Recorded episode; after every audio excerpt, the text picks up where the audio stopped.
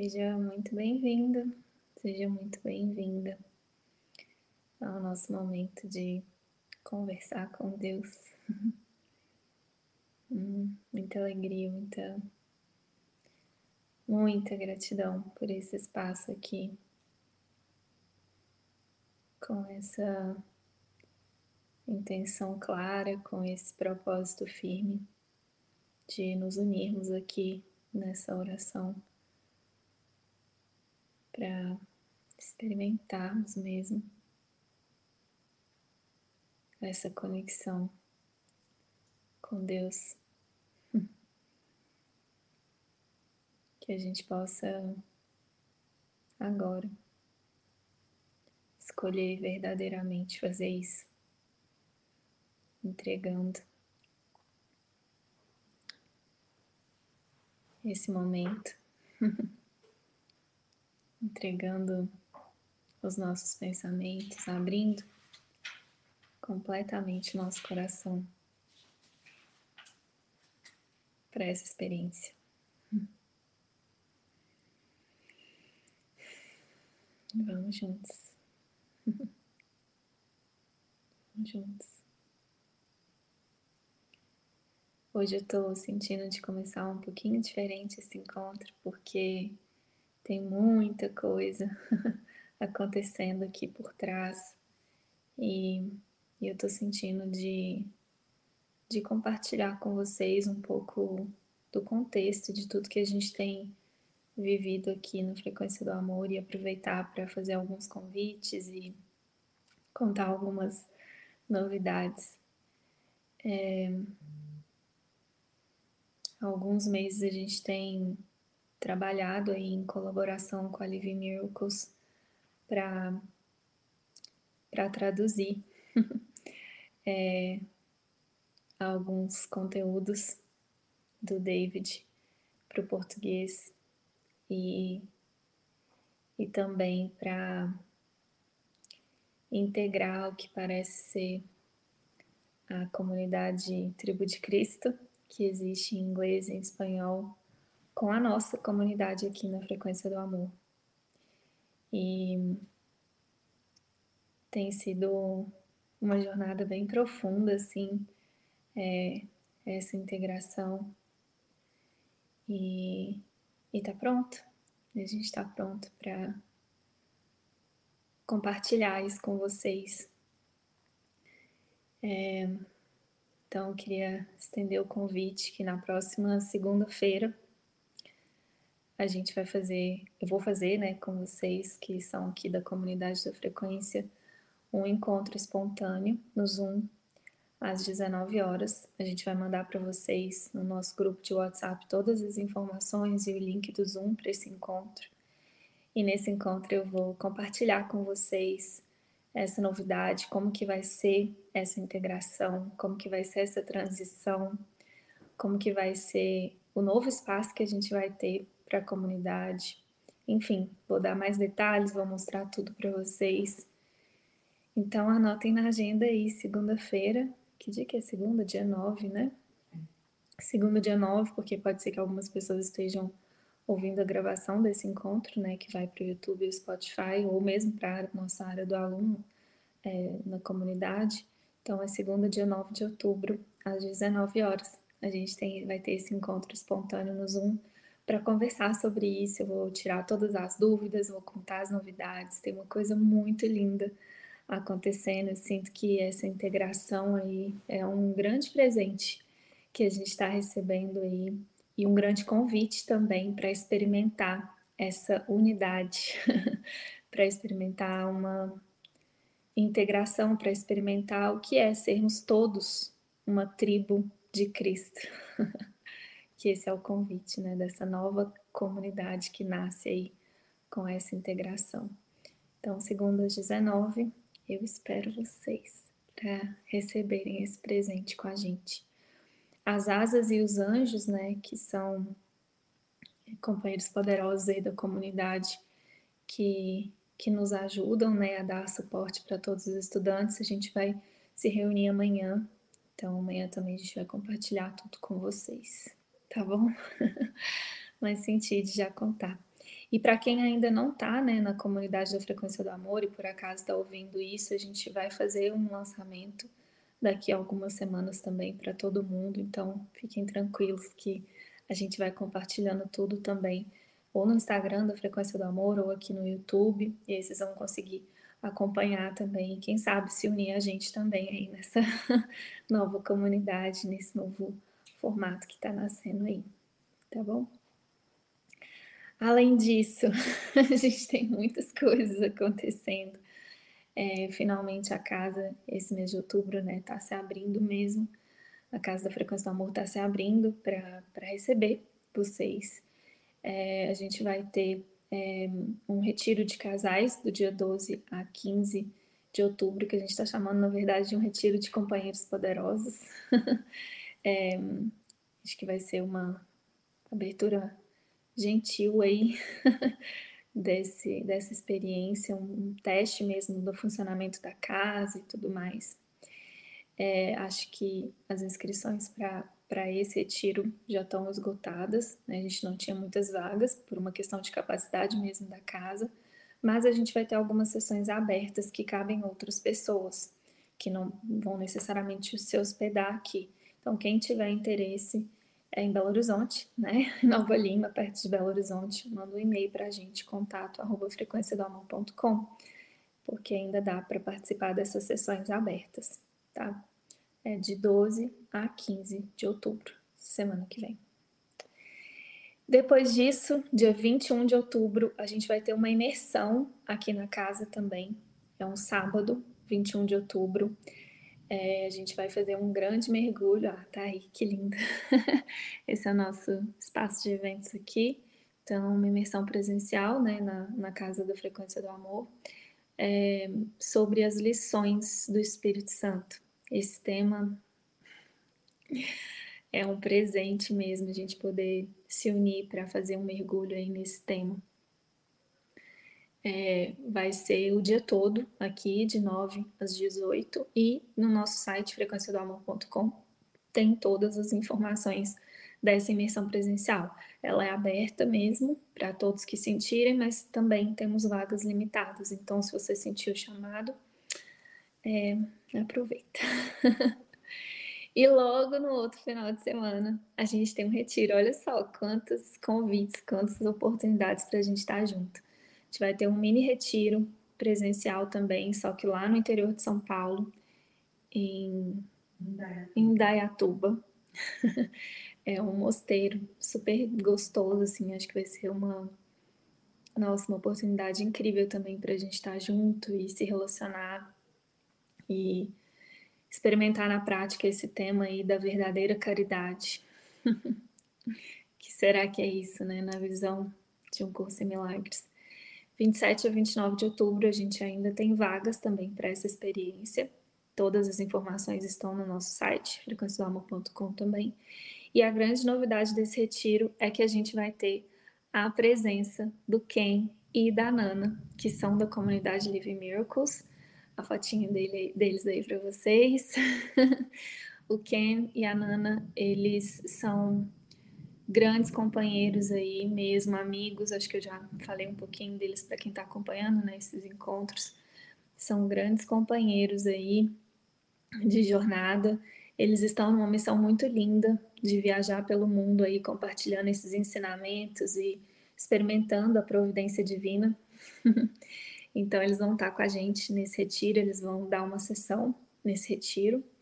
E a gente vai fazer uma live com eles na terça-feira, ao meio-dia, para conversar um pouquinho sobre esse caminho deles, para vocês conhecerem eles melhor, né?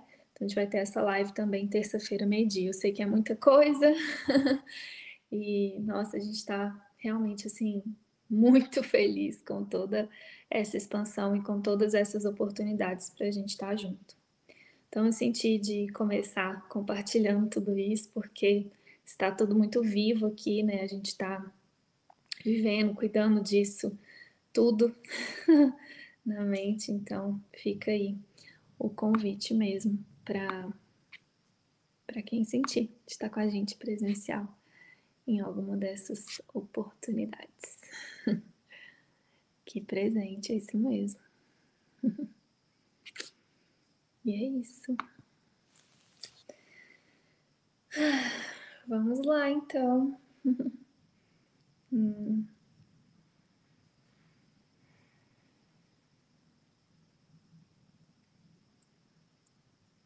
Hum, acho que é isso. Hum.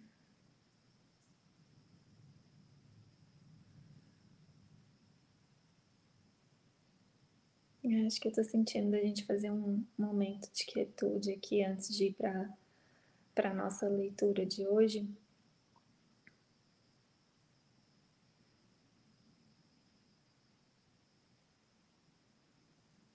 Para a gente se esvaziar de tudo e preparar nossa mente para receber o que Jesus tem para a gente hoje.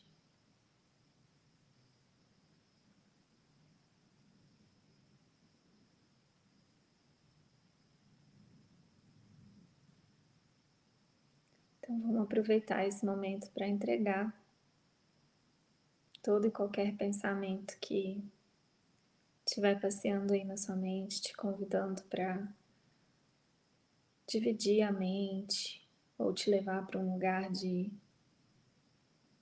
de dúvida, de preocupação, de ansiedade, talvez, de medo, não sei. Ou mesmo de expectativa, de empolgação, vamos entregar tudo mesmo para que a gente possa se encontrar com o Espírito Santo, que é a voz por Deus, é a única voz que a gente quer ouvir aqui. Durante essa leitura, né? Durante o que parece ser essa leitura.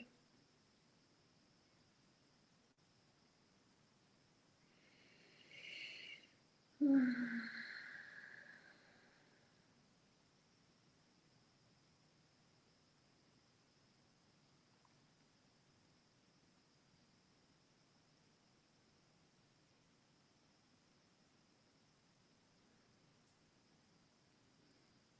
Amém.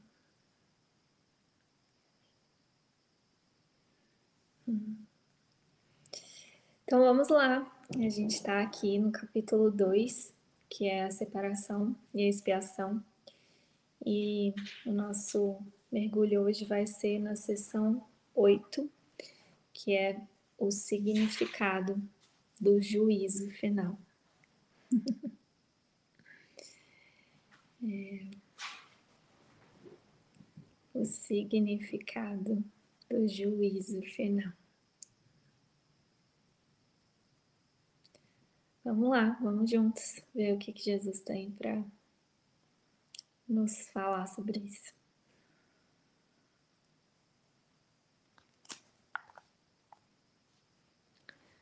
O significado do juízo final. Um dos caminhos pelo qual podes corrigir a confusão entre mágica e milagre. É lembrar-te de que não criaste a ti mesmo. Estás apto a esquecer isso quando vens a ser egocêntrico. E isso te coloca em uma posição na qual a crença na mágica é virtualmente inevitável.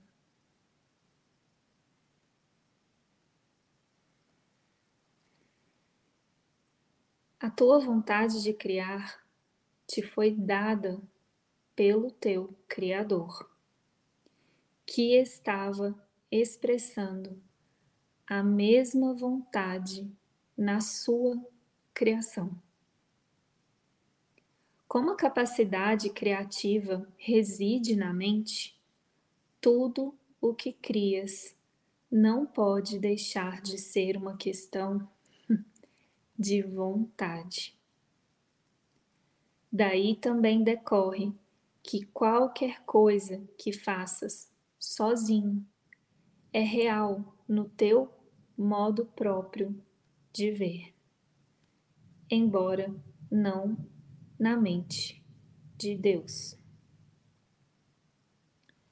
Essa distinção básica conduz diretamente ao real significado do juízo final.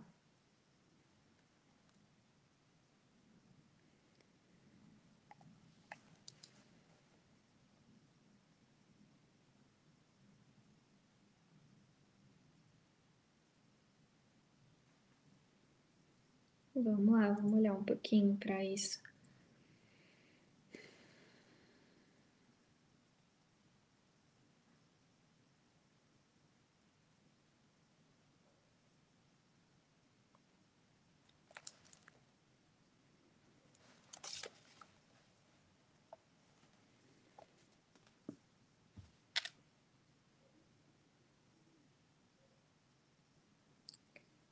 Tá me vindo aqui de de relembrar um pouco, né, o conceito, né, do, de milagre e de mágica, que eu acho que é muito importante para a gente alcançar o que ele está falando aqui. É... Nossa, me veio aqui uma coisa muito clara mesmo para a gente olhar. Basicamente, mágica é quando você está identificado com seu personagem, com seu autoconceito. E logo, você também vai estar tá identificado com todos os problemas dele. Só o fato de ser humano, né, e se identificar com, na verdade, só o fato de você se identificar com a ideia de que você é humano já vem carregado aí de vários efeitos, como a gente viu no último encontro, né, a questão de causa e efeito é a ideia né, de ser humano vem com vários efeitos, por exemplo, de que você é esse corpo e esse corpo nasce, cresce, envelhece, adoece, morre. E todas as relações de causa e efeito é, intrínsecas a isso, né, a esse processo. Então, basicamente, a mágica é isso, quando eu estou identificado com uma um equívoco sobre mim. E eu quero resolver aquilo. então eu fico correndo atrás de mágica. Tanto que é, no manual de professores é, tem uma parte em que Jesus fala, né, como que o professor de Deus deve passar os seus dias. Ele fala evitando os pensamentos mágicos. O que, que é isso? Evitando é, acreditar que você precisa pessoalmente resolver alguma coisa, ou que você pessoalmente tem algum problema que precisa ser resolvido, evitando se identificar mesmo com uma ilusão sobre você. E uma vez que você está identificado, a vontade de querer mágica, ela, é, ela vem com isso.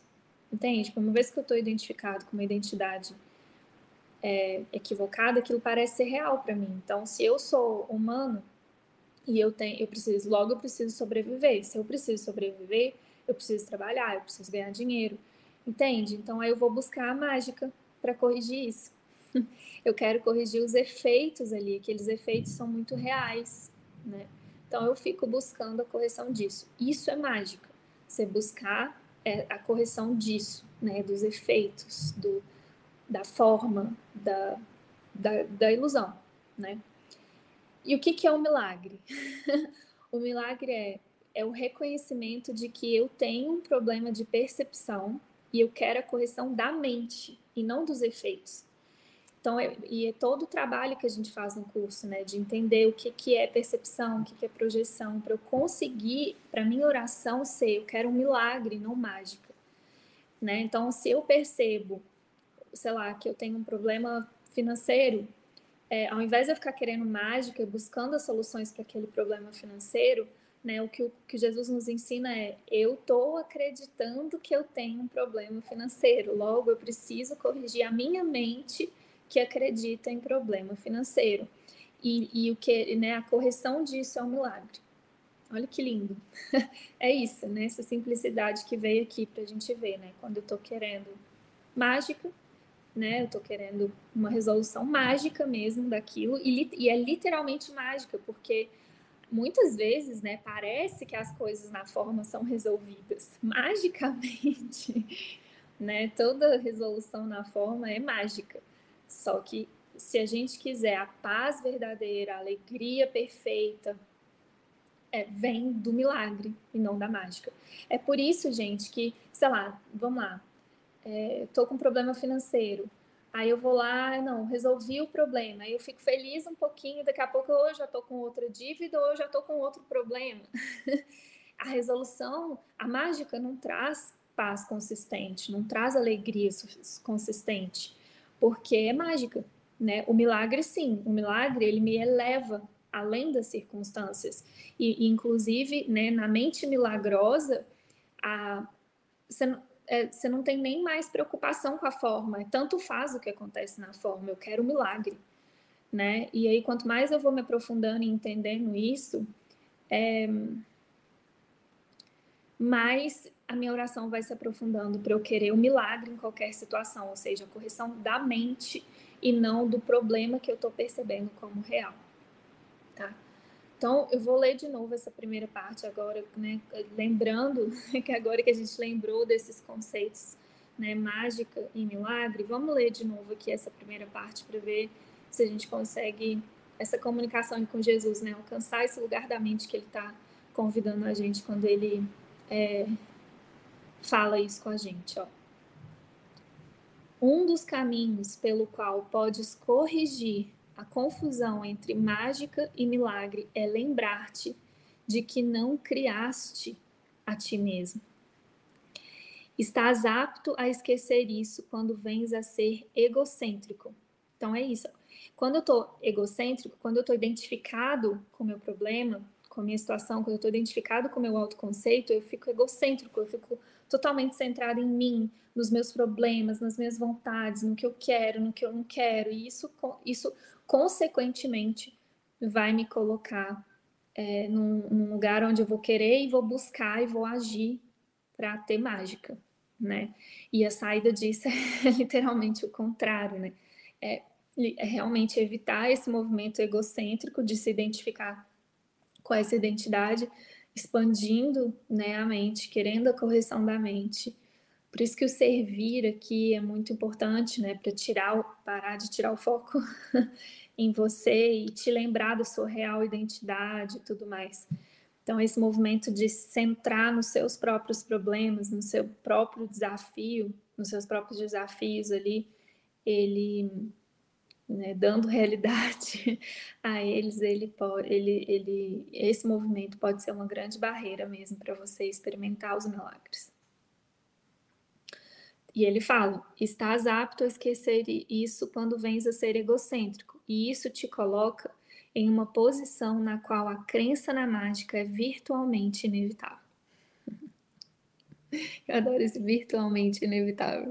Assim, né? Estamos tudo nessa realidade virtual. Parece muito real, mas só não é, né? Hum.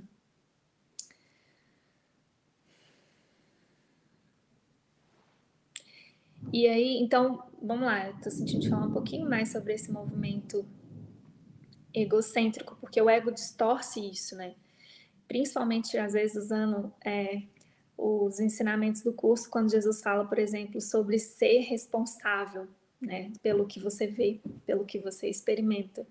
E aí, quando a gente está nesse movimento ser responsável, o ego fala, ah, você está egocêntrico. Ele, ele, nossa, ele faz uma confusão na nossa mente sobre essa questão do ser egocêntrico.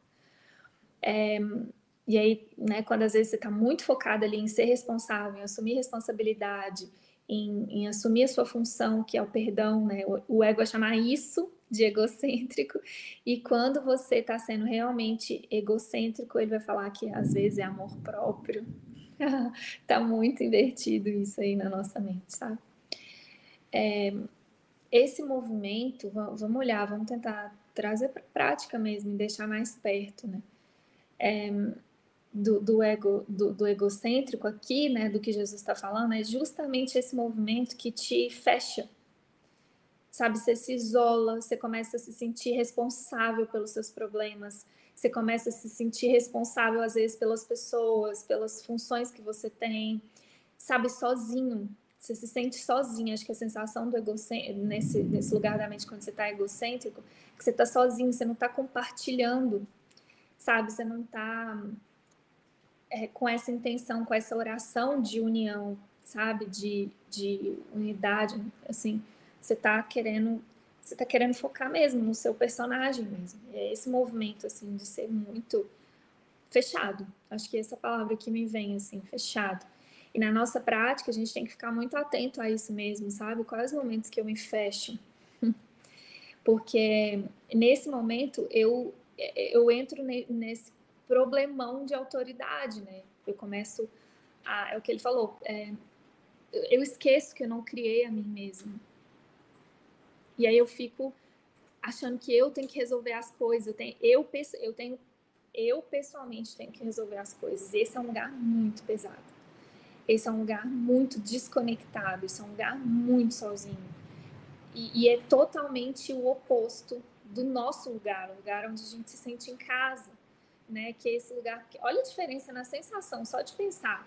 Né? Quando você pensa, eu sou responsável por isso, seja, sei lá, minha família, minha sobrevivência, um projeto, sei lá, eu sou responsável por isso. Olha o peso que vem disso, sabe? Tipo, você perde a paz na hora. Não tem como você ficar em paz pensando assim, sabe? Acreditando nisso. E, e só por esse instante, vamos fazer esse exercício aqui de, de pensar o contrário, né? Deus é responsável por mim. Deus me criou.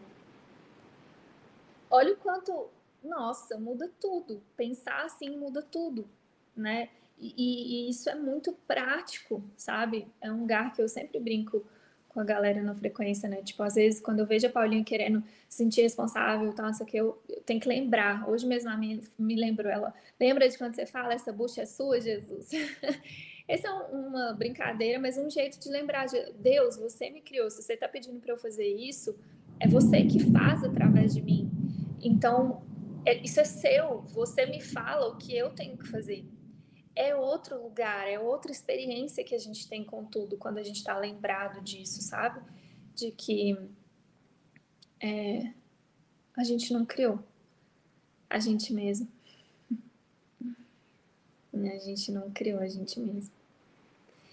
E é importante porque esse é o ponto de desconexão mesmo. Assim, esse é o ponto de toda rebeldia que existe na mente é, é, é exatamente por isso que a gente não é feliz o tempo todo. Se a gente conseguir reconhecer isso, e precisa de muita coragem, humildade para olhar para isso, você vai ver quanta rebeldia tem na sua mente. O quanto você está querendo fazer a sua vida do seu jeito, criar a sua realidade do seu jeitinho, sabe? Se você realmente tiver coragem de olhar para isso aqui que Jesus está falando, ao mesmo tempo que é desafiador no início você reconhecer isso, é libertador, porque traz esse descanso. Nossa, eu não preciso escolher. E de novo, gente, é o oposto do que o mundo fala. O mundo fala: não, você tem que ser independente, você tem que criar sua própria realidade, você tem que fazer por merecer, você tem que se esforçar, você tem que correr atrás, você tem que lutar, você tem, você tem que sonhar. e Jesus está falando: você tem que acordar você tem que acordar para a sua realidade. Tudo já é seu, tudo já foi criado para você. Você não precisa fazer nada. É isso que Jesus fala. Né? Você não precisa fazer nada. Você não criou você mesmo. né? E aí, esses dois movimentos, que é todo o nosso conflito interno, está nesse lugar, porque a nossa mente é criativa é, você foi criado a partir disso. É por isso que o que você pensa é muito poderoso, é por isso que parece que o que você quer tem muito poder, né? E então, você tem, a, a nossa mente é muito criativa. E aí a gente fica nesse grande conflito interno, porque é o que Jesus fala, né? A gente usa essa capacidade criativa para criar equivocadamente, ou seja, para fazer mágica. Boa parte do, do nosso dia está direcionado para mágica e não para milagre né? Porque você fica usando a sua capacidade criativa para resolver essas coisas no mundo. E Jesus está falando: acorda, vem comigo, vem usar essa capacidade criativa para criar de verdade, para expandir o amor, para criar, né? Criação é isso, é a extensão do amor, né? E a criação equivocada é isso que é o mundo, né? O mundo é a criação equivocada. Então, aí ele fala, ó, a tua vontade de criar te foi dada pelo teu criador, que estava expressando a mesma vontade na sua criação. Como a capacidade criativa reside na mente, tudo o que crias não pode deixar de ser uma questão de vontade. E aqui, gente, essa palavra, se é uma palavra-chave para a nossa prática do curso, é essa vontade, ou seja, escolha, desejo, mesma coisa, tudo sinônimo aqui. Qual que é a real vontade do seu coração? Qual que é, qual que é o real desejo do seu coração? Qual que é a sua oração? Qual que é a sua escolha? Porque a partir disso é a partir disso, dessa decisão, é a partir da sua vontade que você experimenta tudo no mundo. E, e, tudo, toda a nossa prática de perdão no curso em milagres vai chegar nesse ponto. Esse, nisso está o centro da mente, que é a nossa vontade. O que, que eu estou realmente desejando? O que, que eu estou realmente pedindo em cada situação? Qual que é a minha vontade? Eu estou querendo criar equivocadamente e resolver os problemas de Paulinha e criar uma realidade incrível para Paulinha e tal, ou a minha vontade é aceitar que eu não criei a mim mesma, ou a minha vontade é experimentar a paz de Deus, ou a minha vontade é a verdade, né? Porque, de novo, nisso está todo o conflito, em todo o nosso conflito interno. Nisso está todo o nosso conflito interno.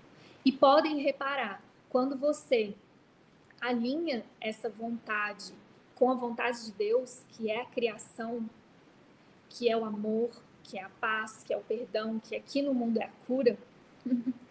Se quando você alinha e tem esse sim claro e alinhado, observe o nível de paz e de felicidade que você experimenta. E o contrário também, né? O quanto é frágil quando você alinha essa vontade, ou você compra alguma vontade do ego, né? Esse mundo, gente, ele só tem um propósito, que é a cura da mente. Só, só existe esse propósito para o mundo. E quando eu estou alinhada com esse propósito, quando, essa, quando a minha vontade é a cura, eu me alinho com a vontade de Deus aqui no mundo e tudo aqui passa a ser usado para essa criação, para expandir a vontade de Deus, que é a minha cura, que é a cura da minha mente, que é a lembrança de quem eu sou. A gente precisa dessa cura porque a gente precisa se lembrar de quem a gente é. Então o mundo é para isso. Aí vem o ego e fala: não, o mundo é para você ter uma carreira de sucesso, o mundo é para você ter, sei lá, o que você quiser, o mundo é para você ter conforto, é para você ter uma família legal, é para você. Ele cria vários. Ele, o ego deu muitos propósitos para o mundo. E isso, é, isso são as vontades que às vezes a gente compra e sai correndo atrás delas. Só que nesse lugar, gente, quando a gente compra qualquer vontadezinha do ego, é, vontade, né, o desejo ali, e sai correndo atrás disso, o final é o que Jesus fala: todas as estradas do mundo levam à morte. Nada no mundo pode realmente te fazer feliz. Nenhuma dessas estradas vai trazer realização paz perfeita, alegria perfeita. Porque é mágica. Porque você está querendo mágica. Você está querendo é, ser feliz com uma ilusão, identificado com uma ilusão. E a felicidade não está na ilusão, a felicidade é real. A nossa real felicidade, né, da criação criada por Deus, é real. Então, essa palavrinha, né, vontade, ela é chave né? Todo o nosso trabalho de perdão é para a gente alinhar a nossa vontade com a vontade de Deus. Como? Porque tem uma grande barreira para isso, né? Hoje a gente tem muito medo da vontade de Deus, porque o ego nos vendeu tantas vontades, né? E quando a gente quer isso, o David mesmo fala uma coisa que eu adoro. Ele fala: se você quiser se alinhar a, esse, a essa meta de, do Espírito Santo, essa meta de Deus para o mundo, que é a cura da mente, né, se alinhar a esse único propósito, tudo vai ser usado para isso. O Espírito Santo pode usar tudo que você gosta, todas as suas preferências, todas essas vontades, tudo. Se a sua meta for essa, se essa for a sua real vontade. Agora, se você quiser usar o mundo para qualquer outra coisa, bem-vindo a. Ele fala de Welcome to Distraction View, que é tipo, bem-vindo à vila de distrações. Porque o que não vai faltar vai ser essa, essa, essa uh, criatividade distorcida do ego para você fazer isso. Né? Se você quiser dar outro propósito para o mundo, né? se você não quiser a vontade de Deus, não quiser esse propósito, o ego vai ser muito criativo. Ah, quem sabe é, beach tênis? não, quem sabe agora crossfit? Quem sabe agora e eu não tô falando da forma, a gente não tem nada de errado com a forma nisso. Eu tô falando da gente, da gente comprar isso como mágico, da gente comprar ou fazer isso, qualquer coisa que seja no mundo. Quem sabe agora cursa milagres, tá? Qualquer coisa na forma no mundo acreditando que é para isso e por isso, e não pelo único propósito que é a cura, né? Isso é usar a, a capacidade criativa da mente para criar equivocadamente, para usar de forma distorcida. Isso vai trazer conflito, vai trazer medo, vai trazer culpa e vai só nos afundar no mundo. Jesus está nos, nos chamando além do mundo, além dessas vontades mesmo, para a gente se alinhar com a vontade de Deus, com a vontade do nosso Pai para a gente.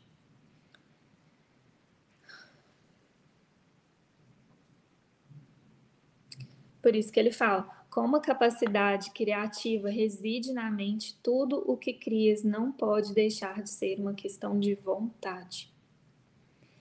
Daí também decorre que qualquer coisa que faças sozinho é real no teu próprio modo de ver, embora não na mente de Deus. E isso aqui ele está explicando para a gente por que que, é, por que que o mundo parece tão real para a gente porque você inventou tudo isso aqui. Você criou, entre aspas, né, de forma equivocada, tudo isso aqui. E porque você acredita ele é real para você? Não que ele seja real para Deus, na mente de Deus. Mas porque você acredita e a sua mente é tão poderosa, é real para você. Aquilo é real para você. Então aqui é outra forma dele nos lembrar do poder da nossa mente e do poder da nossa vontade. Essa distinção básica conduz diretamente ao real significado do juízo final. E agora a gente vai entrar para ver o que ele fala do juízo final. Mas acho que era importante mesmo a gente lembrar né, disso: o que, é mágica, o que, é milagre, o que, é realmente essa capacidade criativa da mente e o quanto a gente tem usado ela de forma distorcida mesmo para confirmar e dar realidade para a ilusão, né, para esse mundo. E isso é algo que a gente precisa ter coragem de olhar mesmo. Então vamos lá, vamos mais um pouquinho. Para o parágrafo 2. O juízo final é uma das ideias mais ameaçadoras no teu pensamento. Isso é assim porque não a compreendes. O julgamento não é um atributo de Deus veio a ser só depois da separação, quando tornou-se um dos muitos instrumentos de aprendizado a ser anexado ao plano geral.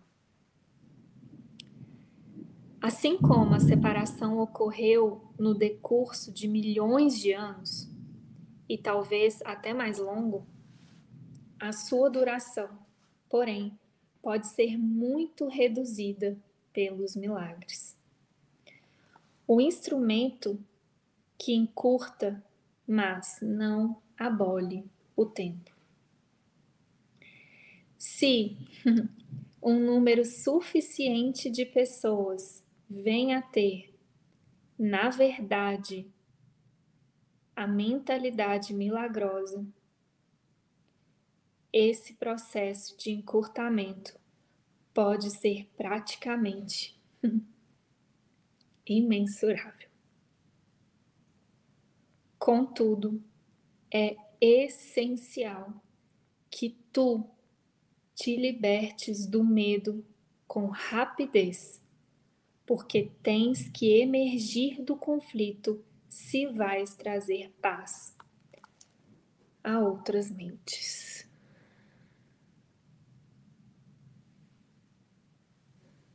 Nossa, que lindo, Jesus.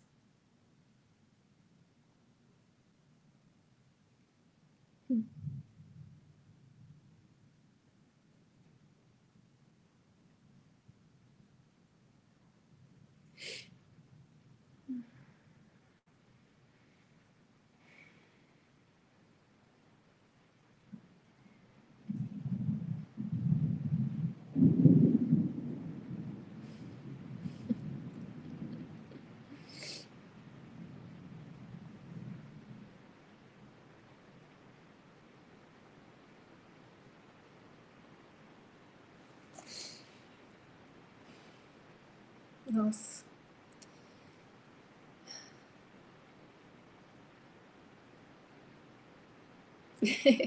Tô emocionada aqui. Tipo, agora eu entendi por que, ele pediu para falar, to...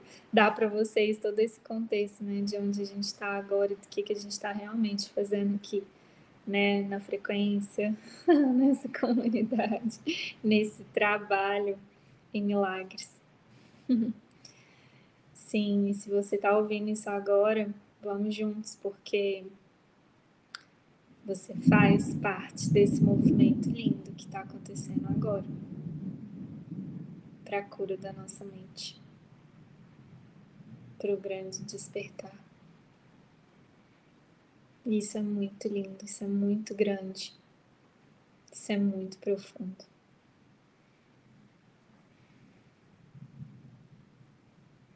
E é exatamente assim, cada um fazendo a sua parte, de te tirar do medo. É isso que ele está pedindo para a gente agora. Cada um fazendo a sua parte.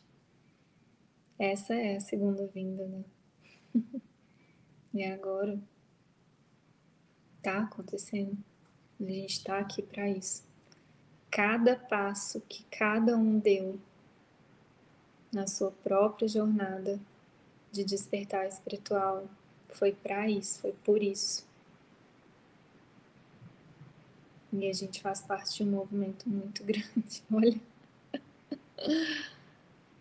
Muito grande e lindo. Para experimentarmos mesmo. Esse juízo final sem medo. Porque o próprio juízo final é o desfazer do medo, né?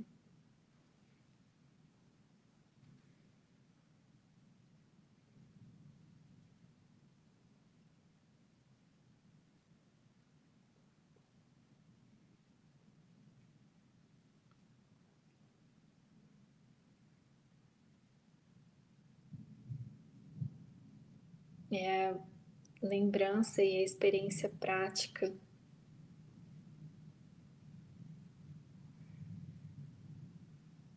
De que a verdade é alegre, do que não é alegre, não é verdade.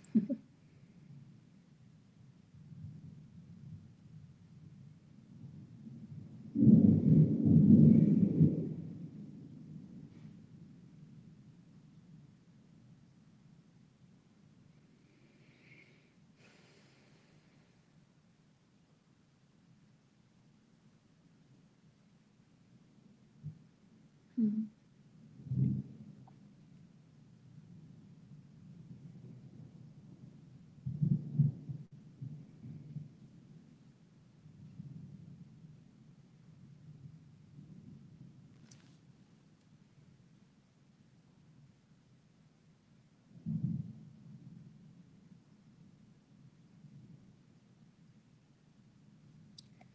Com, ó, vou ler aqui qual é o pedido de Jesus para que isso aconteça.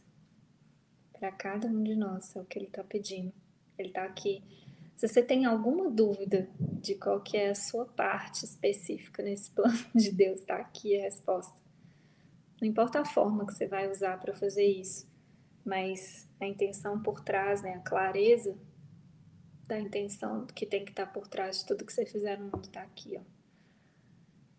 É essencial que tu te libertes do medo com rapidez. Porque tens que emergir do conflito se vais trazer paz a outras mentes.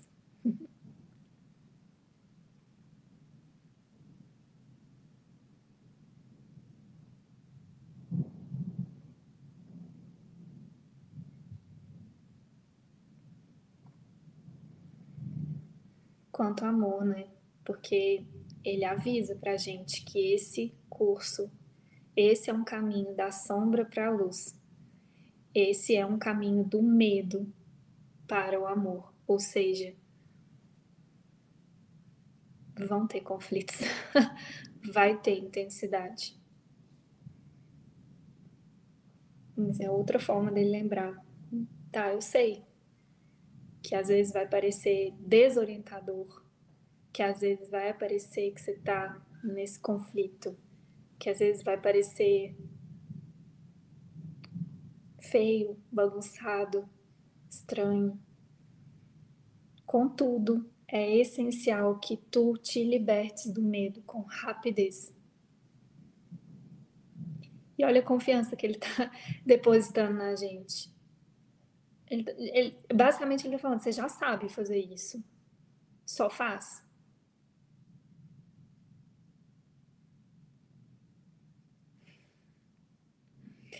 Tô lembrando aqui de uma história da Ellen Schuckman.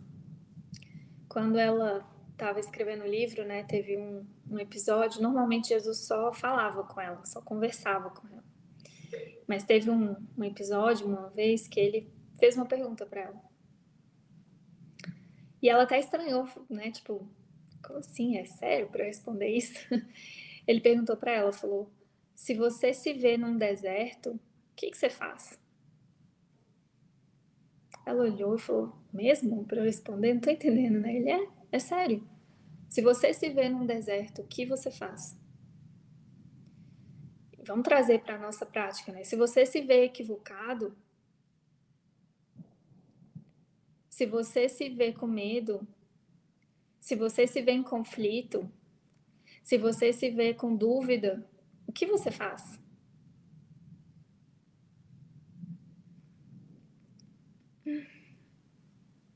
O que, que vocês fazem, comunidade? Responde aí, quero ouvir. Se, tiver, se você se vê no deserto, o que, que você faz?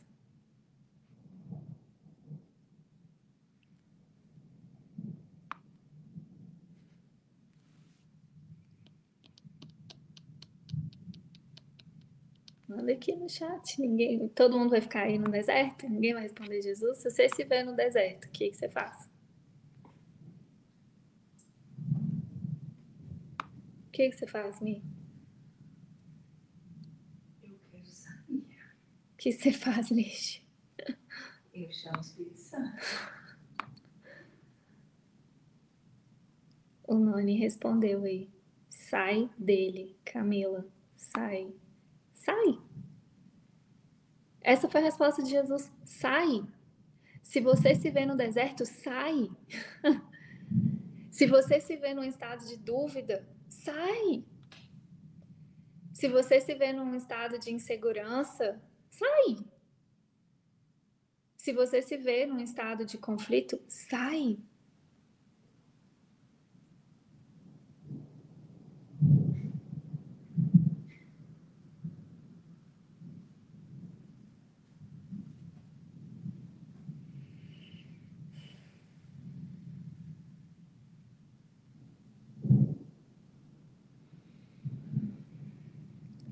Porque tens que emergir do conflito se vais trazer paz a outras mentes. E isso é ser responsável pelo que a gente vê. Muita gente pega, né, inclusive esse ensinamento do curso que é essencial, porque ele fala, é o segredo da salvação mesmo. Você ser responsável pelo que você vê, pelo que você experimenta, é o segredo da salvação. E isso é importante. Só que muita gente pega, distorce e fala: "Nossa, então eu sou responsável por esse câncer. Eu sou responsável pelo, sei lá, né, na forma das coisas. E não é isso que Jesus está falando.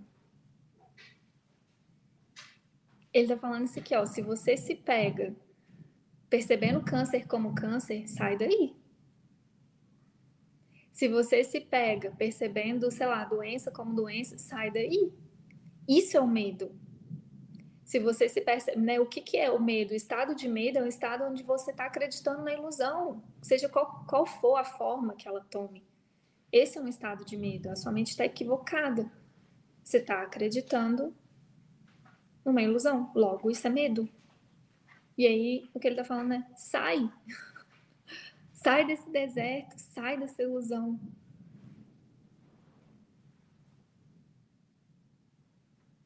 Se liberta desse medo com rapidez. Com rapidez, desiste dessa ideia. Com rapidez. Essa é a nossa parte em tudo que a gente fizer.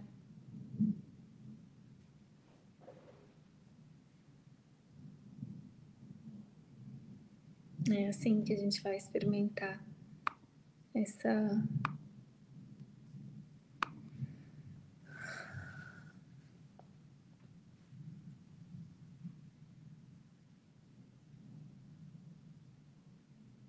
promessa dele aqui.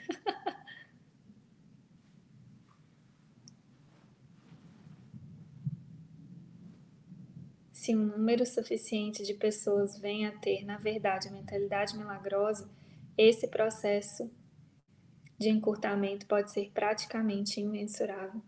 Eu tô, tô sentindo de compartilhar uma experiência prática para desenhar aqui para a gente o que, que significa isso, né? Viver isso mesmo, assim, ó, trazer isso para as coisas que parece que a gente tem que fazer no dia a dia, né? É... Uma das questões que a gente teve, né, com esse projeto novo, com a Live Miracles, foi é, a, a questão de pagamentos, né, porque é, Obviamente, os métodos de pagamento dos Estados Unidos são diferentes do México, do Brasil, e tiveram algumas questões de software mesmo internas assim que não estava fluindo em termos nos pagamentos assim. E isso trouxe treino, né, para gente, todo o time que estava envolvido nisso, né? O Gabriel e a Dayana ficaram um tempão tentando entender as integrações, o que, que precisava integrar para os pagamentos funcionarem, é, e todo o processo mesmo, né? Porque a frequência que está, na frequência tem empresa né, no Brasil, então ela que vai administrar tudo isso e como que fica, enfim, a Mi que cuida do financeiro nisso e aquela confusão tal. Hum. né, na forma, parece que é isso, né? Temos questões aí no método de pagamento, isso é bem prático, né?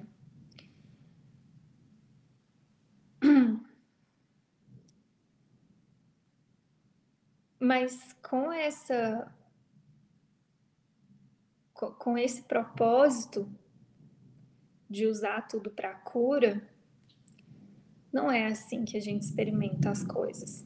Né? Quando eu olhei para isso, eu falei, para mim ficou muito óbvio, isso só está refletindo alguma cura que precisa acontecer na mente para isso fluir. E eu estava tranquila, eu sabia que isso ia resolver quando a gente resolvesse essa questão mais profunda. que era literalmente como que fica essa integração, né? O que, que acontece com a frequência, o que, que acontece com a Living Miracles. Tem coisas profundas para a gente entrar em oração. E aí hoje de manhã eu fiz uma, eu senti ontem tivemos uma reunião bem profunda e aí hoje de manhã eu acordei e falei, nossa, tem alguma coisa desconfortável aqui, eu preciso de clareza e eu senti de chamar o pessoal lá da Living Miracles para começar e pedir clareza assim sobre isso. E, e aí voltou nessa questão do problema ser o método de pagamento e tudo mais. E eu estava muito em paz. Eu falei, gente, eu tenho certeza que isso vai se resolver quando a gente tiver clareza do que realmente está acontecendo aqui na, na, profundidade, porque isso está só na superfície. E, e, tinha medo, tinha coisas ali no meio disso, né? Então a tentação de ir para a mágica, né? Resolve tal e, e não funciona, não adianta. E aqui, ó, aqui tem um aprendizado muito importante, prático. Porque assim, ó, a tendência do ego é ir para a mágica e buscar a solução, né? Que é isso, você está tentando resolver sozinho, é você querendo dar a solução para as coisas. Como que eu resolvo? E aí usa o passado, aí testa isso, faz aquilo. Não é desse lugar. Não é, a gente precisa vencer isso mesmo para ir na profundidade do que é. Porque uma vez que eu olho para o que é mesmo, a resposta vem junto, a solução disso vem junto, né? E eu tava muito com isso no coração. E, e aí nessa reunião o Jason tava, a Lisa e tal, o Jason falou uma coisa que eu falei, nossa, ele leu o que tava na minha mente. É, que ele virou e falou assim, é, simbolicamente, né? Ele falou, ah, você, você é um anjo. E anjos não tem problema. Eu falei exatamente isso. Anjos não tem problema, que é o que Jesus fala no no manual de professores também, né? Quando ele fala, professor de Deus não, não tem problema, não tem dificuldades para um professor de Deus. Porque, gente, o, o, ser um professor de Deus, ser um anjo, e aí tem todo o processo da gente assumir isso, né? Eu sou, eu sou mesmo, mas você também. E todos nós somos, porque a única coisa que a gente precisa para ser, você não precisa fazer esse projeto, a Frequência Amor, ou. Não, é querer. O, o seu querer, o seu desejo te capacita na hora para ser um anjo de Deus, para ser um professor de Deus. É só isso que precisa. Não precisa de nenhuma outra qualificação, é o seu desejo. Isso te capacita. E isso te alinha com o Espírito Santo que tem todas as respostas. Quando o Jason falou isso, eu falei: é isso, eu sei. Só que, como anjo, tem coisas na mente que precisam ser curadas, e essa é a minha função, para que essa resposta fique óbvia e clara. Entende? então, é, e é o que Jesus fala muito comigo, já compartilhei muito com vocês, né? É, a sua mente é muito santa para ficar preocupada com isso. Minha preocupação nunca foi a questão do pagamento. Entendeu? Claro, e muitas vezes, né, você precisa agir de forma prática para resolver a questão do, do pagamento mas sem ser enganado pelo problema, entendeu? Sem acreditar que você tem esse problema, que é isso que significa um anjo não tem problema. Um anjo não tem problema. E aí ele ainda falou, ele falou, tem certeza que a solução vai chegar, a pessoa certa para te ajudar vai chegar, todo o suporte chega. É verdade, gente. A sua decisão de ser anjo de Deus te coloca nesse lugar onde você não experimenta problema, o seu foco não está no problema, nem na mágica. E nem e, e, quando eu falo o foco não está no problema, não é nem tipo assim, você querendo buscar a solução para esse problema. Seu foco está na cura. Porque é isso que um anjo faz, ele está focado na cura. É o que, que eu preciso curar na minha mente que está refletindo isso. Quais são as ideias que estão aqui, que estão impedindo essa criação, isso fluir? E é verdade, só me coloca na frente de qualquer coisa que pareça um problema, eu sei que eu vou encontrar a solução. Isso é humildade mesmo. E é a mesma coisa para você. se você se posiciona nesse lugar, não tem problema. Quem está enxergando problema, dificuldade, desafio é porque não está posicionado, não está escolhendo ser anjo. Porque anjo não tem problema. Anjo é a solução, a sua presença é a solução. Ela traz a solução com você, porque ela traz a luz divina. Ela traz a resposta. Simplesmente com a sua escolha, com o seu desejo de ser anjo, que, que envolve o desejo e a escolha de não confirmar as ilusões, ou seja, não confirmar o problema. Eu estou aqui para curar, eu estou aqui para abençoar, estou aqui para ser, para. Não, é nem, não é nem você pessoalmente que resolve nada, eu estou aqui para ser um canal de conexão para que a solução não seja dada. É isso. Porque a solução vem a partir da conexão, da união. Por isso que esse é um curso de relacionamentos. Quando tem alguém posicionado nesse lugar, sou anjo, quero a verdade, vou sustentar esse lugar.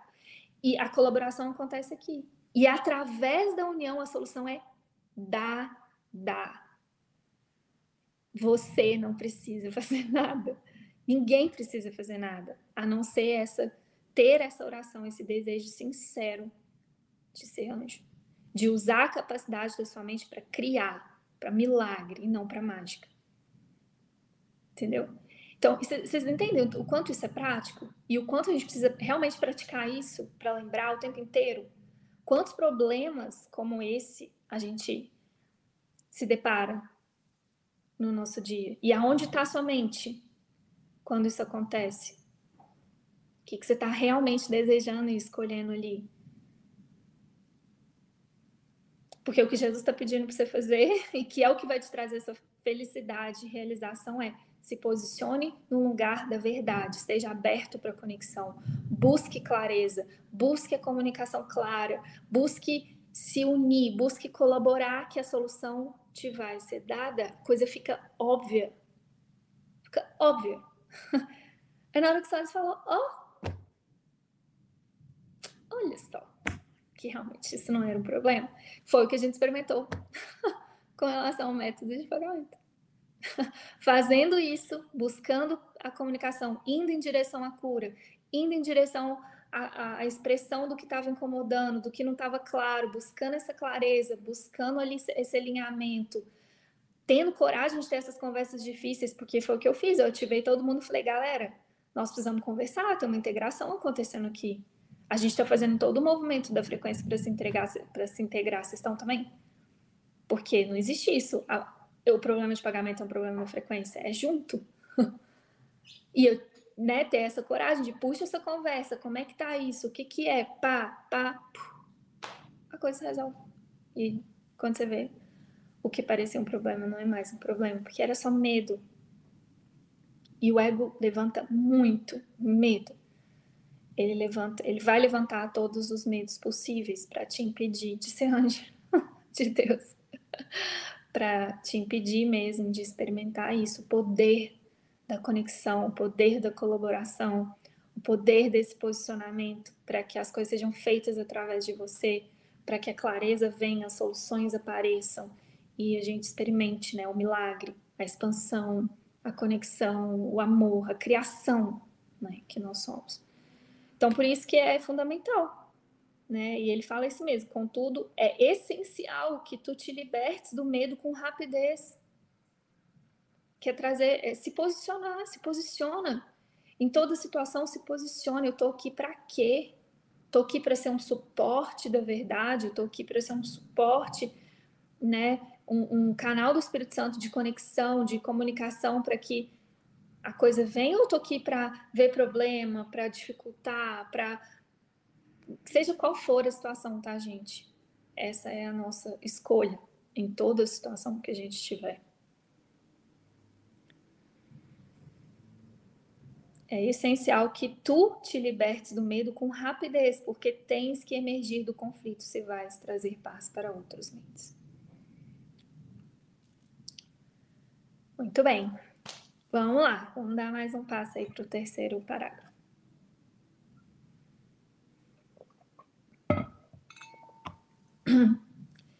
Em geral, se considera o juízo final como um procedimento empreendido por Deus. De fato, será empreendido por meus irmãos com a minha ajuda.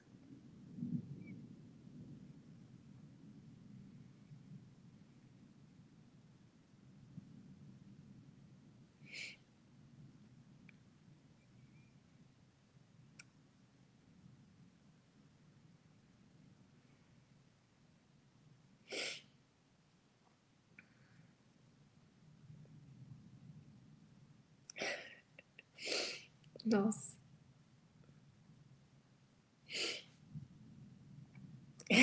Nossa Senhora, muito perfeito. Não tinha lido esse texto ainda.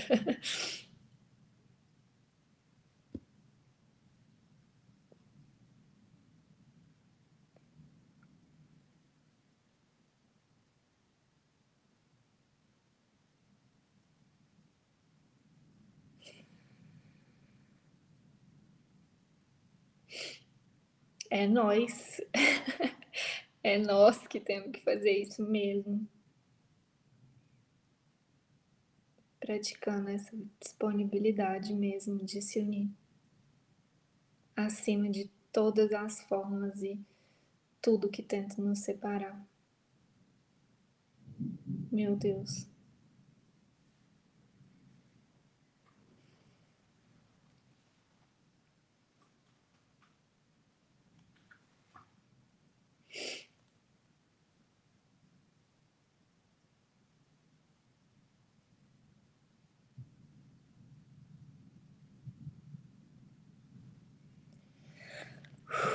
Vamos lá.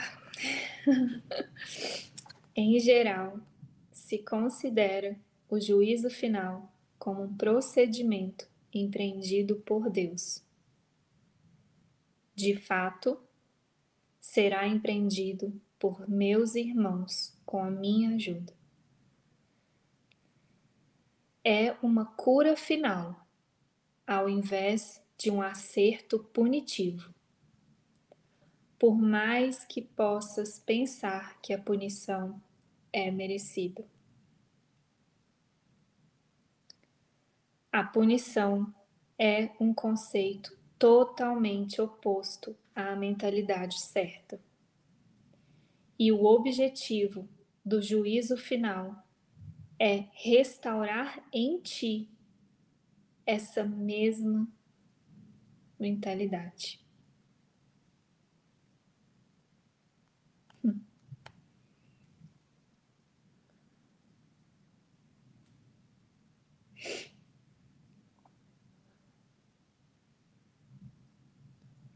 O juízo final poderia ser chamado de um processo de avaliação certa.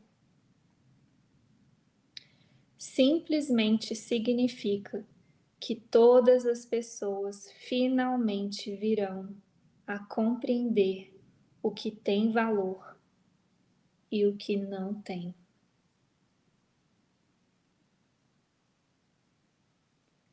Depois disso, a capacidade de escolher pode ser dirigida racionalmente.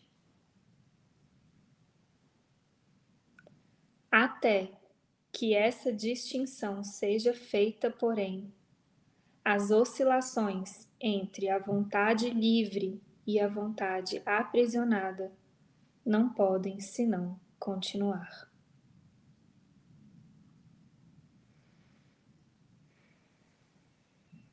Nossa, gente do céu. Meu Deus. Isso aqui é a boa nova de um curso em milagres, gente.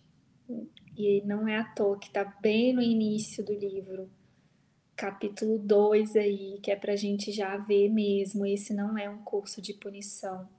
Esse não é um curso de privação esse não é um curso de perda, esse não é um curso de sacrifício. Não é. E a, a sua disponibilidade de praticar verdadeiramente isso logo vai te mostrar isso.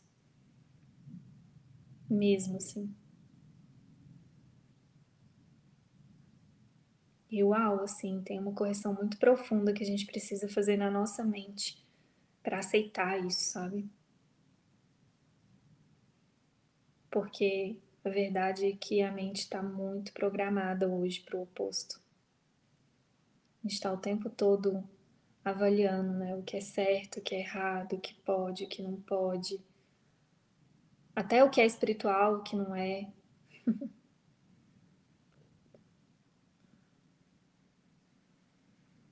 e olha que lindo o, ju o juízo final poderia ser chamado de um processo de avaliação certa. simplesmente significa que todas as pessoas finalmente virão a compreender o que tem valor e o que não tem. Olha o descanso que isso traz para o nosso coração. Em outras palavras, Jesus está falando: oh, você pode parar mesmo de avaliar seu irmãozinho, né? Ah, não tá no curso, ah, não tá não sei o quê, ah. Todas as pessoas vão reconhecer a verdade. Olha que descanso que tem nisso. A gente pode só amar as pessoas, sabe? Parar de ficar querendo corrigir. E, e as pessoas e a gente mesmo, né? O tempo todo. Tipo, você vai num lugar, tipo, você tá procurando um erro, né? Tá julgando mesmo. Quanto julgamento tem na nossa mente, quanta arrogância mesmo que a gente precisa desfazer para experimentar, para aceitar isso aqui. Esse papel de juiz não te cabe.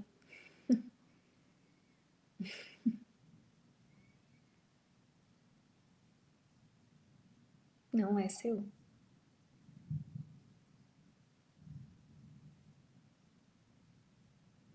Esse não.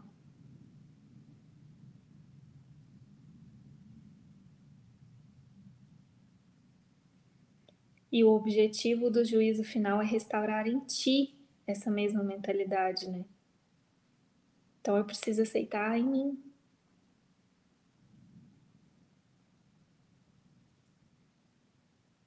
Preciso aceitar em mim, né? Que não tem punição, não tem privação, não tem perda, não tem sacrifício nisso. Não tem culpa. Não tem erro. é profundo a gente realmente aceitar isso, né? E isso te leva para o lugar onde está a felicidade perfeita mesmo, a paz perfeita, porque se eu tiro mesmo tudo isso da frente, o que, que sobra? A minha completa aceitação, a minha completa permissão para que tudo seja exatamente como é. Sem querer corrigir nada, mudar nada. Eu não estou mais encontrando com ninguém, né? E mentalmente, nossa, preciso mudar isso, corrigir isso. Não, não eu estou ali para amar, para abençoar, Imagina a nossa experiência no mundo só assim. Tipo, você não tá no lugar para corrigir ninguém, não tem nem curar ninguém, nem que ajudar ninguém, você só tem que abençoar. Você está ali para abençoar, para reconhecer a sua inocência e a do seu irmão. Porque esse é o único julgamento certo. Isso que ele fala do avaliação certa. A única avaliação certa, a única coisa que a mente certa, a mente corrigida vê é isso. É santidade, é inocência, é perfeição. E aí desfaz todas aquelas ideias de tem que ser assim, tem que ser assado, de, gosto disso, não gosto disso, certo, errado, isso vai se dissolvendo, a gente vai trocando isso pela aceitação.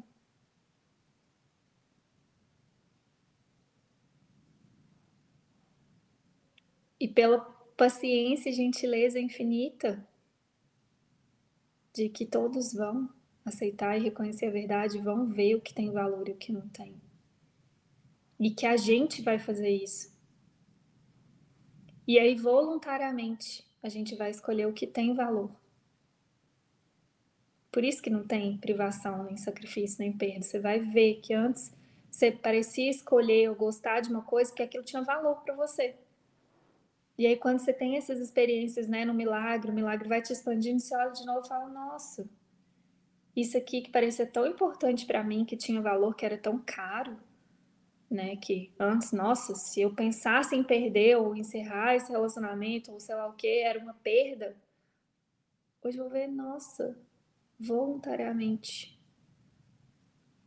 Não faz sentido, que é o que ele tá falando aí. Nesse lugar eu vou escolher. Como é que é que ele fala? Ó?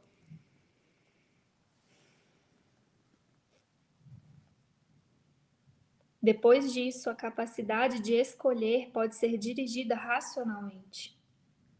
Até que essa distinção seja feita, porém, essa distinção né, do que tem valor para o que não tem valor, né? as, as oscilações entre a vontade livre e a vontade aprisionada não podem senão continuar. Então, até que essa distinção mesmo, até que eu consiga esse discernimento entre o que tem valor e o que não tem, né? até que eu cure mesmo a minha mente, eu vou experimentar essas oscilações, né? Ora eu quero isso, ora eu quero aquilo, ora.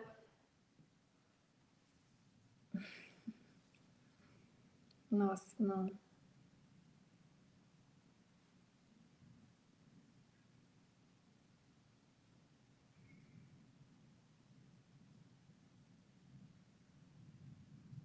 E olha o nível de confiança que tem aqui, né?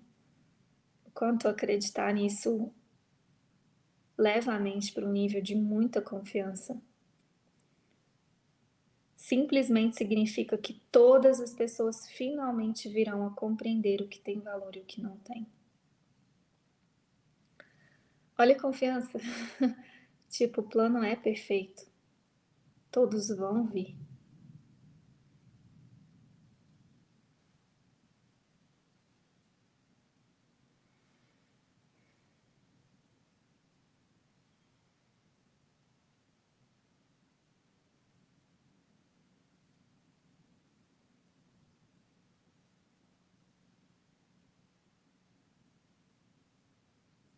Lembrei aqui de uma música, que foi a última que a gente fez, do Céu é Agora, que tem isso.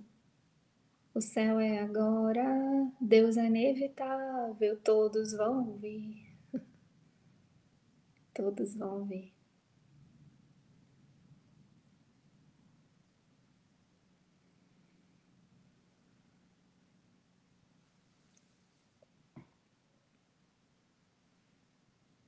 E aí entende que isso também vai tirando medo da mente desse juízo final?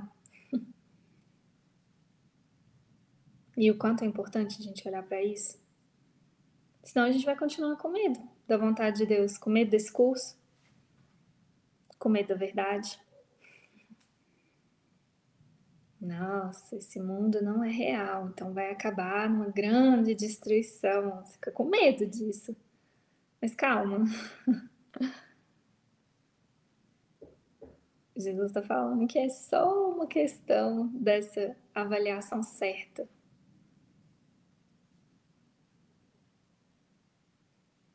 O juízo final poderia ser chamado de um processo de avaliação certa.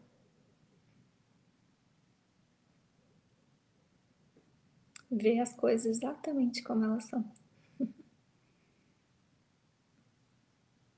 A gente passou recente, né, por essa lição é, eu permito que as coisas sejam exatamente como elas são?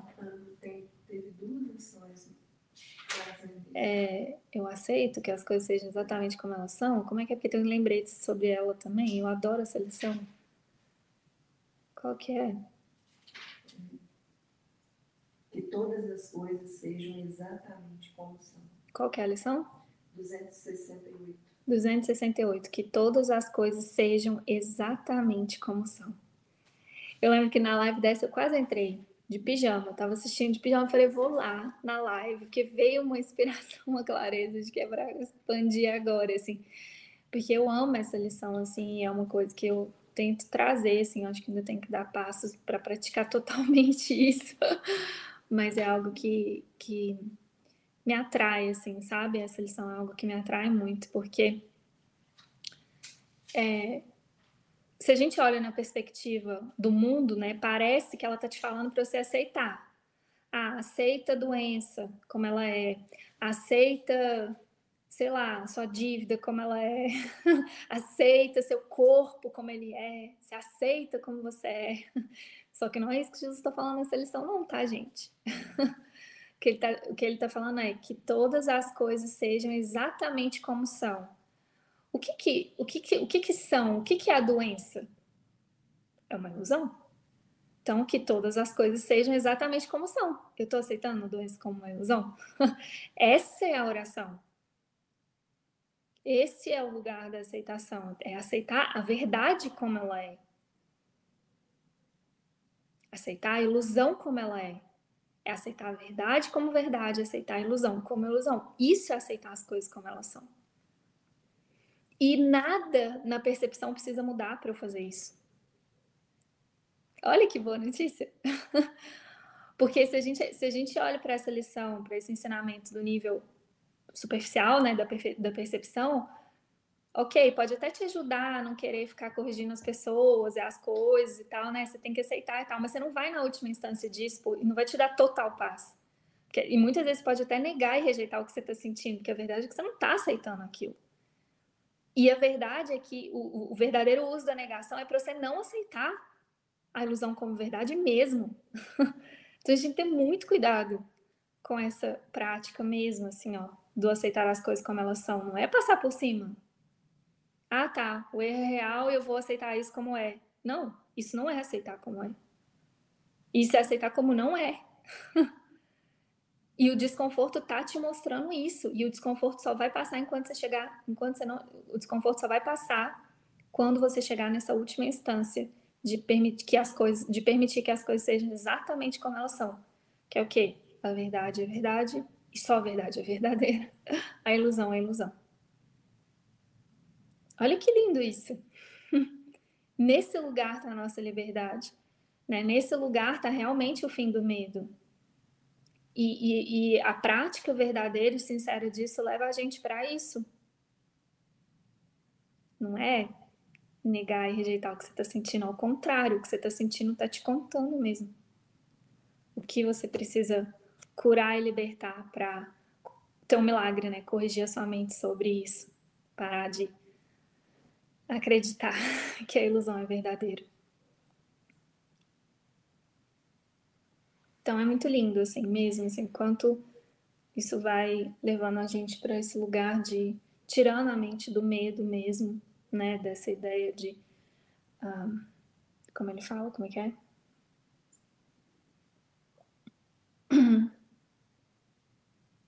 punição, né? Porque esse ciclo, né, da privação, do sacrifício, do medo, essa, essa crença toda é, é, tipo, na verdade, é a crença na punição. A gente acredita que o que a gente fez é real e a gente merece ser punido por isso.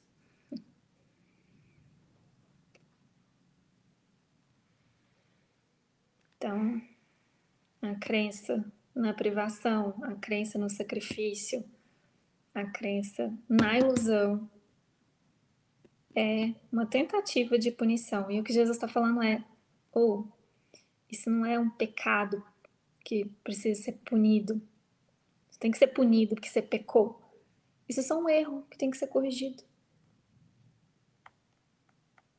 Você precisa de correção, não é punição. e assim é com seu irmão quando a gente percebe algum erro, algum equívoco no irmão, em vez da gente ir para esse juiz interno de é, tá errado mesmo. É isso aí, não é espiritual não, né? Isso aí, ó. Hum. não, seu irmão precisa de bênção, de correção, não de punição.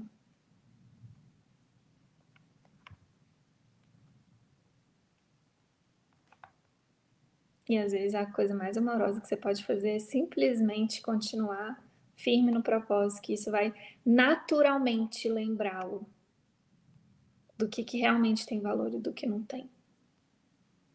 Pode ser que ele se sinta punido fazendo isso, isso é verdade. Quando a gente está realmente comprometida a amar, né? De verdade é que isso pode ser distorcido mesmo, porque significa algumas vezes não, ou muitas vezes, não passar a mão ali, sabe? E se manter, às vezes, focado no seu propósito. Vivendo e em você, né? O que você sabe que tem valor. E aí, quando ele estiver pronto, né, seu irmão estiver pronto no tempo dele, quando ele conseguir, ele vai vir. Deus é inevitável, todos vão vir. E a gente pode descansar nessa confiança de que todas as pessoas finalmente virão a compreender o que tem valor e o que não tem.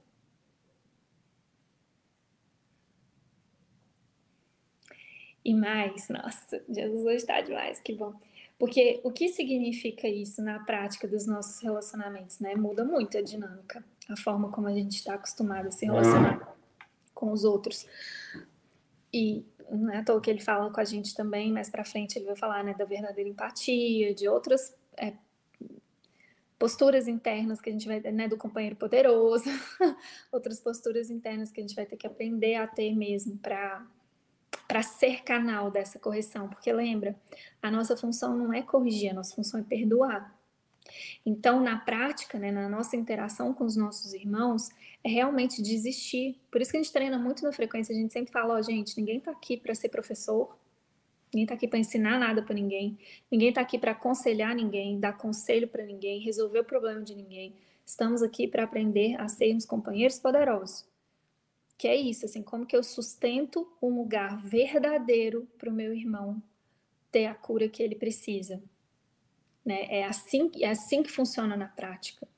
E aí eu preciso de desistir até de ajudar ele nesse jeito que a gente conhece como ajuda. Né? Eu não quero ajudar, eu só quero amar. Eu não, eu não tenho que dar nenhuma solução. Porque a gente vai nesse lugar, né? Eu tenho que dar uma solução, eu tenho que dar uma. Né? Se ele está me procurando para expressar ou para pedir ajuda, então eu tenho que dar alguma resposta. Não, você tem que ser espaço de cura. Tem que ser espaço para ele poder expor e entregar o que precisa ser visto e a partir dessa conexão, se você se sentir muito inspirado e guiado, o Espírito Santo pode te usar ali. Mas não é você, entende? Que precisa curar ninguém, corrigir ninguém, ajudar ninguém. A maior ajuda, a ajuda real que a gente pode fazer por alguém é sustentar esse espaço. É a única coisa que a gente pode realmente fazer uns pelos outros, né? Então, na prática, é isso que significa.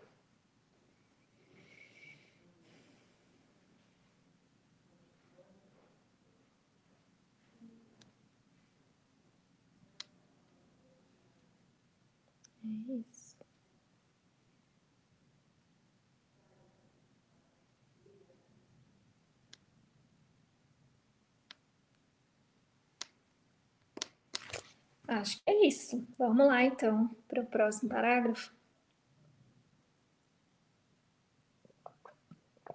Parágrafo 4. O primeiro passo para a liberdade envolve uma seleção entre o falso e o verdadeiro. Esse é um processo de separação no sentido construtivo e reflete o verdadeiro significado do Apocalipse. Jesus desconstruindo tudo, eu adoro. Em última instância, todos olharão para suas próprias criações e escolherão preservar somente o que é bom. Assim como o próprio Deus olhou para o que ele criou e soube que era bom. Nesse ponto, a mente pode começar a olhar com amor para as suas próprias criações, devido ao seu valor. Ao mesmo tempo, a mente irá inevitavelmente repudiar suas criações equivocadas, as quais sem crença, não mais existirão.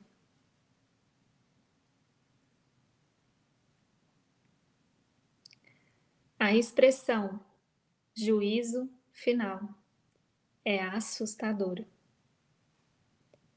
Não só porque foi projetada para Deus, mas também por causa da associação entre final e morte.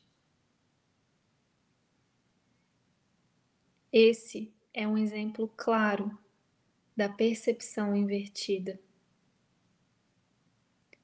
Se o significado do juízo final é objetivamente examinado, fica bastante evidente que é, na realidade, o umbral da vida. Ninguém que viva no medo está realmente vivo.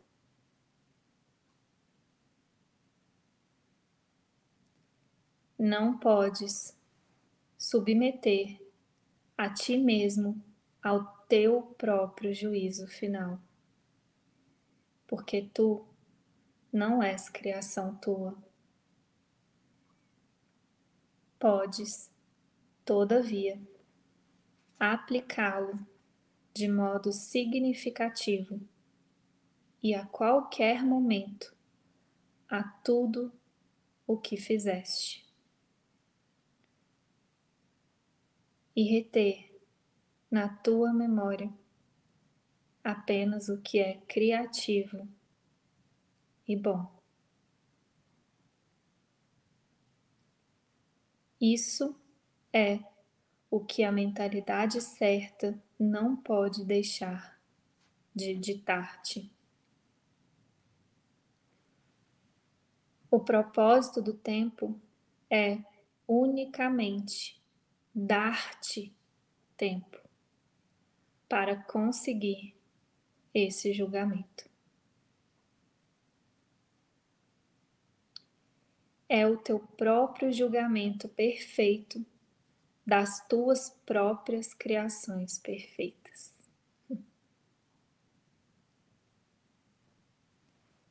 Quando tudo o que retens é amável, não há razão para o medo permanecer contigo. Essa é a tua parte na expiação.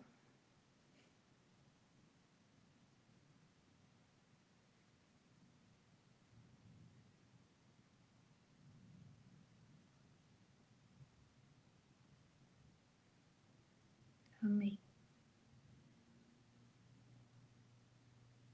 Amém. Nossa.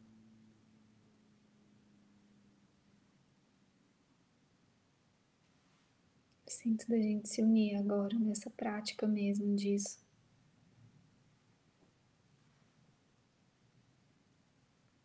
Segurando a mão de Jesus e pedindo para Ele corrigir a nossa mente sobre todos os conceitos, julgamentos, as avaliações que a gente fez sobre a gente mesmo. Algumas vezes projetada e percebida, né? Nos outros ou no mundo lá fora.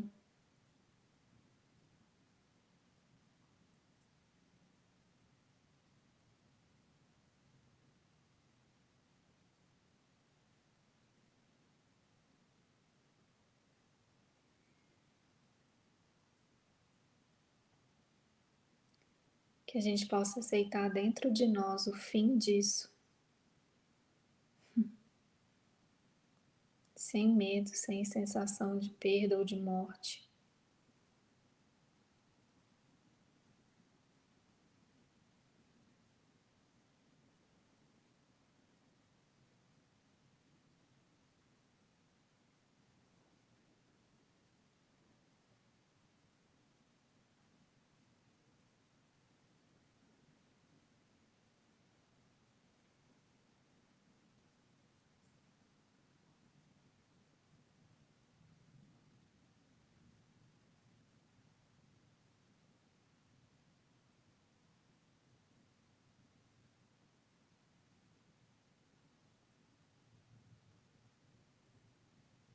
Que a gente possa escolher manter na nossa mente mesmo só o que é, como ele diz, criativo e bom, só o que é amável. Mesmo que só por esse instante.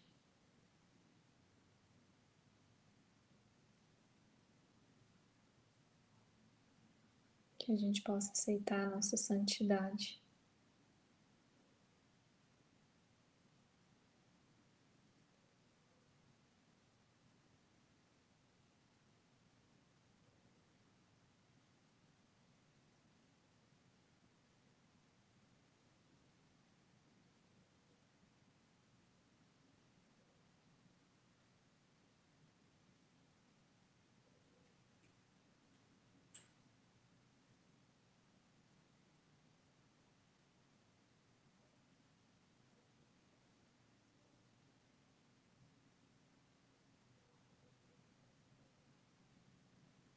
Que a gente possa se permitir agora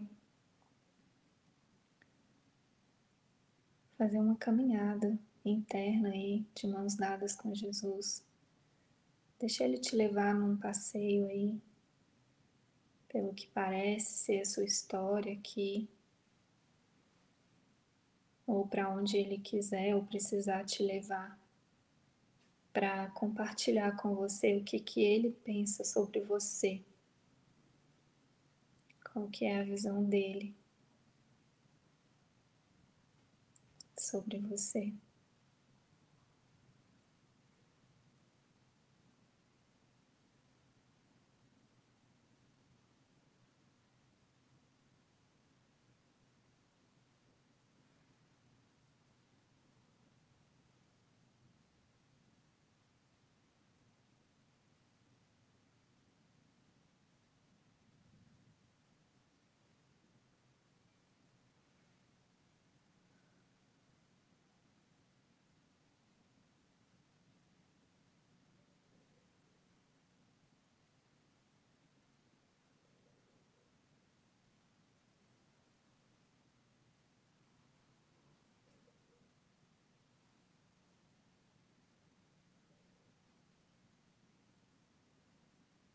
Deixa ele te mostrar quanto você é amado, cuidado, suportado.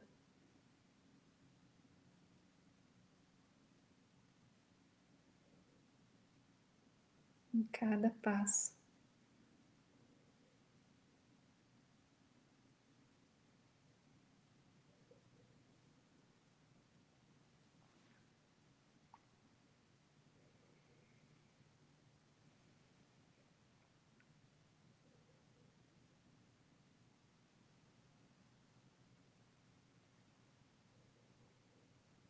Deixa ele te mostrar o quanto você é amável.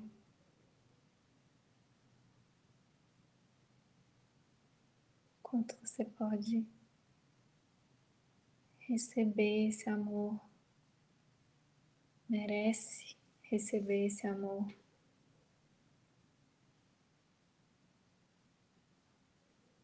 E por isso tem aí em você agora toda a capacidade de amar de perdoar, de unir, de incluir, de curar e de fazer o que Ele te pedir para ser feito.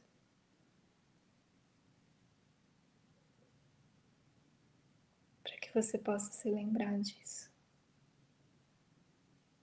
que você possa experimentar isso. e descansar nisso e curtir isso.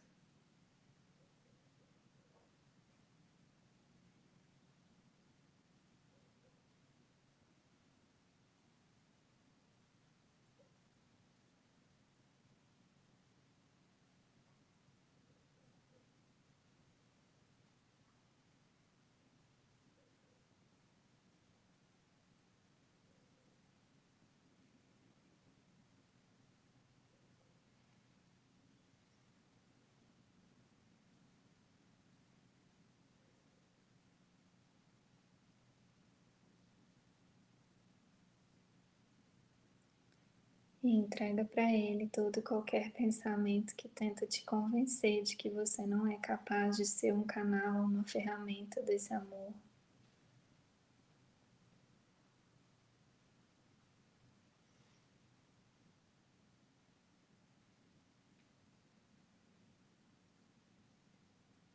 Todo e qualquer pensamento que pode tentar te convencer de que você não é capaz de sustentar essa conexão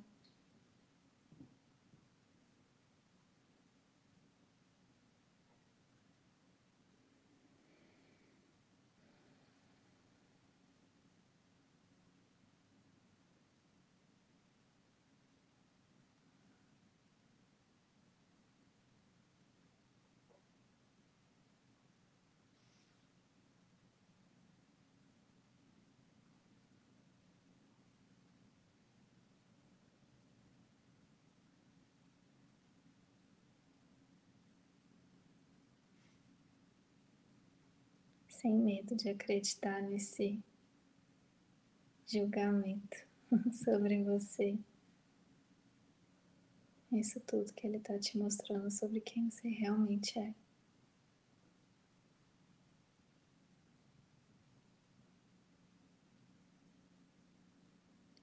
E sem medo de dar um fim mesmo, um basta em todos os pensamentos que tentam te convencer do contrário.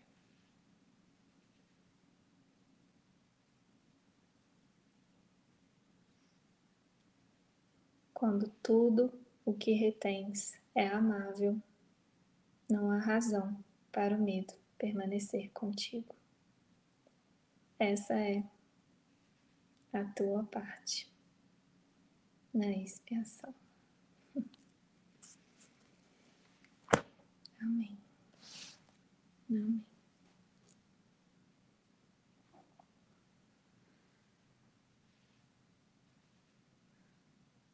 Obrigada.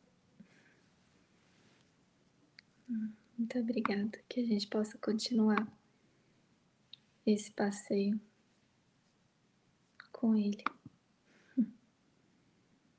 Que a gente possa se lembrar mesmo de dar as mãos para Ele. Para que Ele compartilhe com a gente o que, que Ele realmente pensa em todas as situações. É isso, amores. Obrigada. Muito obrigada. Beijo. Até a próxima.